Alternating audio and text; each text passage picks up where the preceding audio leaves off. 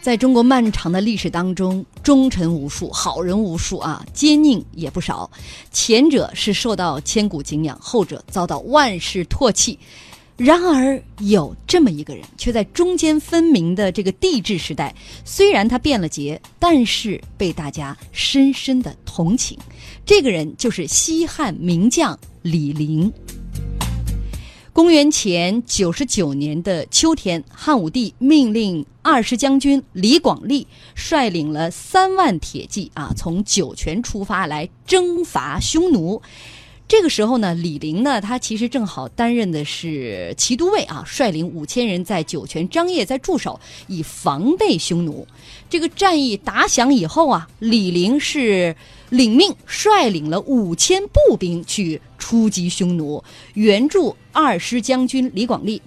三十天之后，李陵部队和匈奴的八万铁骑相遇在巽基山。当时啊。李陵是屯兵在两山之间，以一当十，连战连捷，十天之内，一共就斩杀了匈奴骑兵一万多人。想想以步兵来对抗骑兵，这样的一个战绩，不可谓不辉煌。那按照事先的部署啊，他应该是且战且退，一路将匈奴单于引向正南方的，呃，汉朝和匈奴的边界。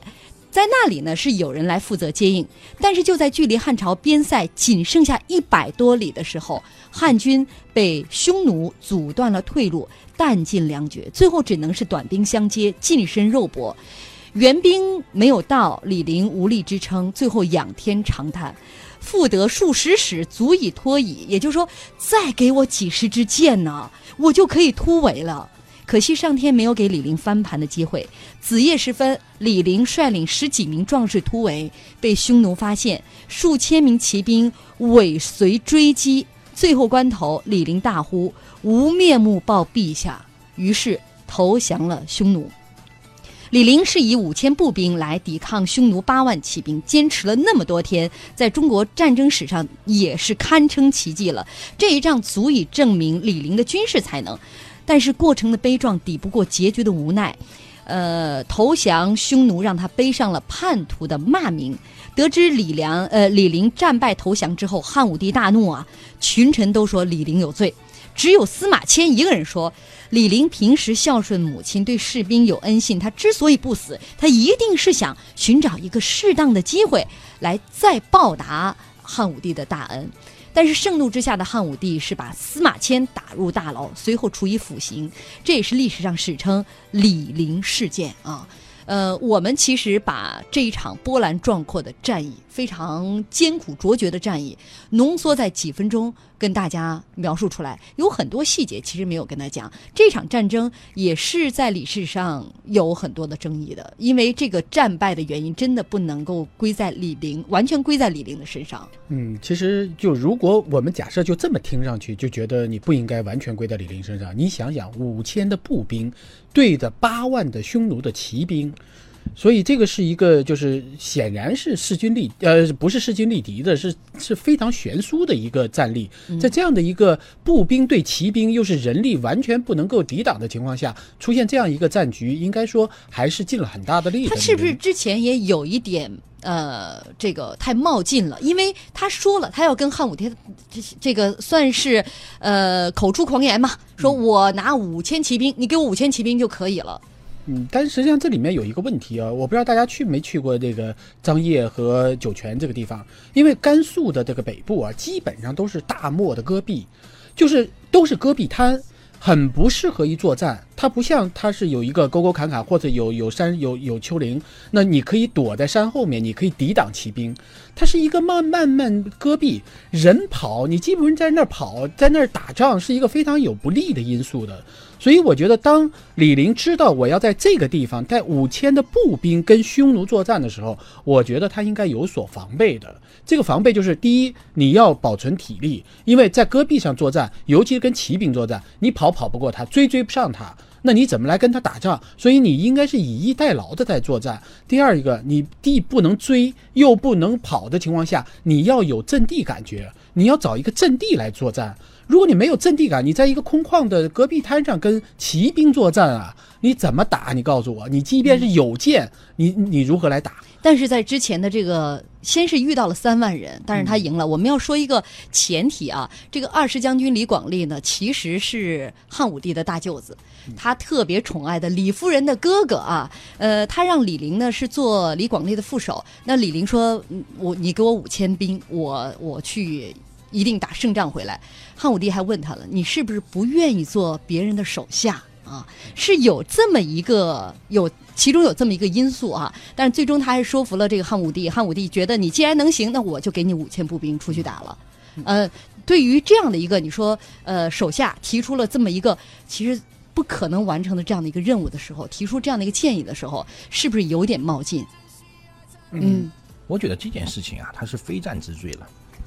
呃，在互联网公司有两家大的公司啊，我不太好说它的名字，都出现过这种情况，就是他们的一块业务去和外面一个更强大的一个竞争对手去比拼的时候，呃，最后都失败了。但失败的结果呢，就是管这块业务的这个副总裁全都离开了。啊，你说？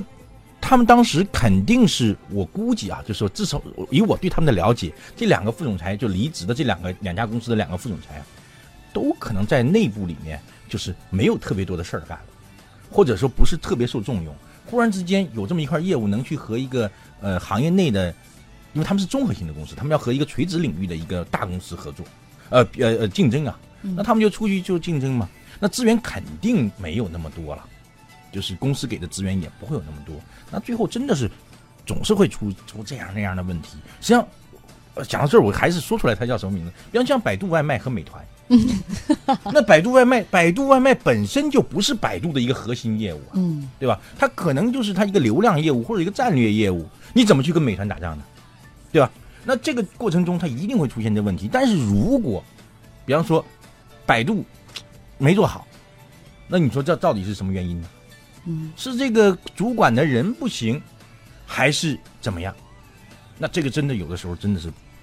非战之罪。实际上，在企业里面经常会出现这这一类的问题。嗯，我一直就想说啊，就是创始人或者是企业家，不要让员不要给你的这种核心将领或者是说核心的骨干逼上梁山的这种机会。嗯，就是李陵，就是从这个战争的这个角度来说，李陵其实没有过错的。对。嗯，嗯，但是当然，他也有他，他也会有一点过错，比如说他会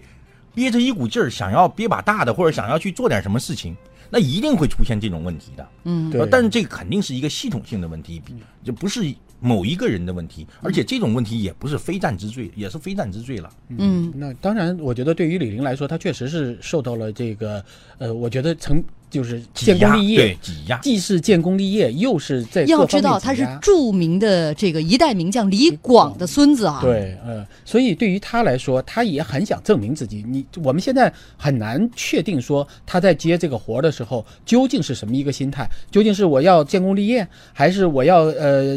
嘚瑟一把，还是说我不愿意在别人手下，还是怎么样？我们现在很难这么判定。但是我就说，从战术上来说，如果你能够想到你在戈壁滩作战，用步兵迎战骑兵，以以寡胜多的时候，以以寡赢多的时候，你的战术上应该有所考虑。如果是这么硬拼，显然我觉得不管你出于什么样的一个心态，你都是有问题的。他是没有想到自己的五千人竟然遇到了这个匈奴的。全部主力，一开始遇到了三万人，就已经是一个巨大的悬殊了。没想到以少胜多，打了一个大胜仗。匈奴的单于就觉得对方一定是一个，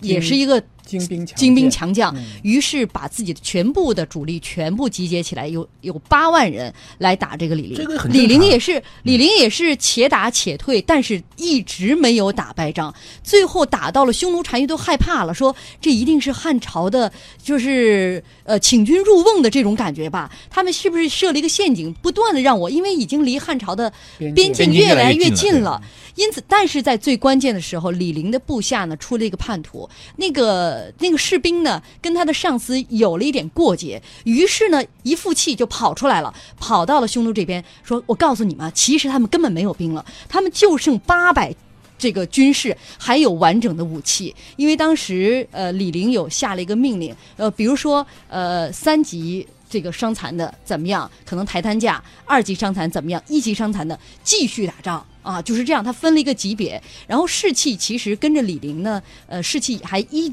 依然就战斗力还是很旺盛的，但是确实都没有剑了，完全没有武器了。这时候那个士兵因为跟他的上级有过节，所以跑出来一负气，就把李陵这边的真实的战况告诉了匈奴这边，所以匈奴开始说继续围剿啊，得到了一个非常令人遗憾的结局。一个部门和一个公司去打比拼啊。肯定会有这种问题的，嗯，很难打。哪怕你是大公司的一个一个部门，你和一个小公司去比拼，也很难去拼的拼得过。尤其是当出现叛徒，这个说老实话，对李宁来讲，他也是有有失察的问题了。就说你没有了解公司的这种新的动向，就包括像现在最近互联网传了一个特别好玩的事，无间道，就是一家公司派了一个人到另外一个竞争对手那里去工作了六个月，不断的往回传消息。那你说，如果他们公司没察觉到，那信息就不断的被泄露嘛，对吧？对，所以从公司的角度来好，还是从战战术的角度来好，就是我们确实是防不胜防。嗯，不能够说我每一个人都层层过关、层层政审，然后而一在一起上前线打仗。所以在这样的一个情况下，如果出现这样的一个叛徒，那显然对于他来说就是一个致命的。但是我就说，对于一个将领而言，无论你是一个部门打一个公司也好，还是一个步兵打一个骑兵也好，就是你要先有一个总体的战术，以便于真的有这种情况的时候，你的应急预案是什么。